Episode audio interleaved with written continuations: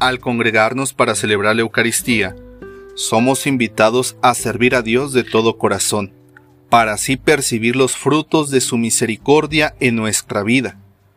Por eso, cada Eucaristía inicia siempre con el reconocimiento de nuestros pecados y, al mismo tiempo, anhelamos y pedimos el perdón de Dios.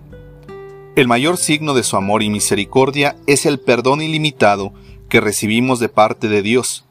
Él siempre está dispuesto a perdonar. Al igual que Dios, también nosotros somos llamados e invitados a practicar un perdón sin límites ni condiciones, un perdón que nos lleve a restablecer la comunidad y la unidad.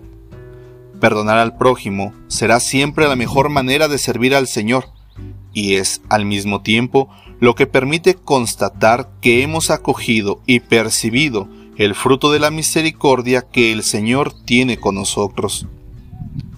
El mensaje central de este día es el perdón y la misericordia.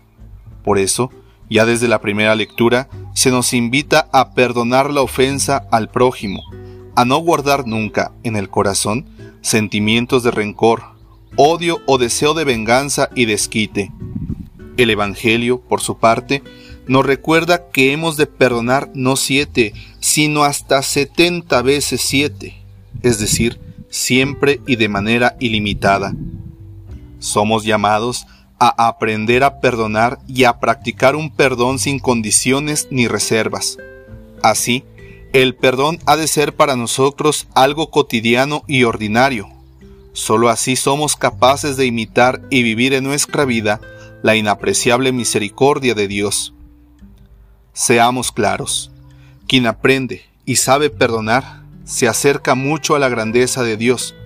Por lo mismo, quien no quiere perdonar y se aferra al deseo de venganza y desquite, no es sabio y deja que su corazón se corrompa, se aleja de Dios y se vuelve esclavo. Quien sabe perdonar actúa de manera sabia, pues imita a Cristo mismo, y al hacerlo alcanza un grado muy elevado de libertad.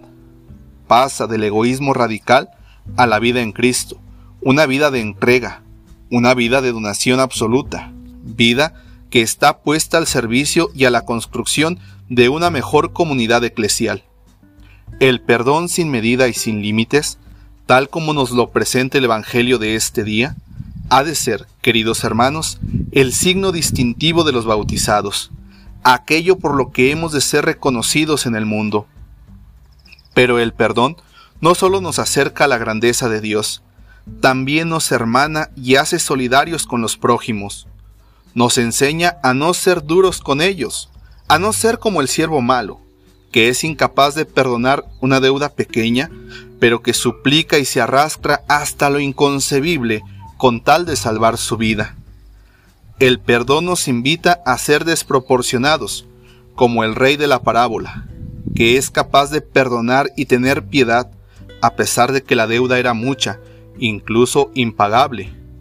El perdón, entonces, nos salva de la dureza del corazón y nos lleva a practicar la comprensión con los demás, porque nos hace comprender que también Dios es comprensivo y paciente con nosotros. El perdón nos lleva a hacer cosas buenas por aquel que nos ha ofendido, porque el perdón es un modo de amar, y como discípulos de Jesús no podemos vivir de otra manera que no sea amando. Hoy podríamos bien preguntarnos lo siguiente, hermanos. ¿Y yo? ¿Cómo me relaciono con mis deudores? No nos hagamos. En ocasiones actuamos como si todo el mundo nos debiera algo por eso, aunque suene simplón y romántico, el perdón es descubrir que nadie nos debe nada, que nadie tiene una deuda con nosotros. ¿Cuántas veces, en la vida familiar o en la convivencia comunitaria, hemos esperado poder cobrar aquello que creemos que se nos debe? Esperamos que se nos dé cariño, que se nos trate con respeto, que no nos dejen en visto, que nos escuchen cuando hablamos. Nos volvemos vividores de la espera y con la mirada, con nuestras palabras, gestos y acciones, no dejamos de gritarle al hermano, págame lo que me debes.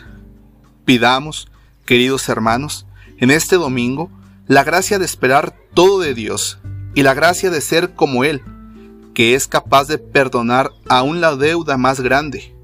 Pidamos también la gracia de tener un corazón misericordioso, para así no tratar mal al prójimo, sino mostrarle con nuestras acciones de perdón que, por muy grande y terrible que nos parezca la ofensa, no nos debe nada. Así sea.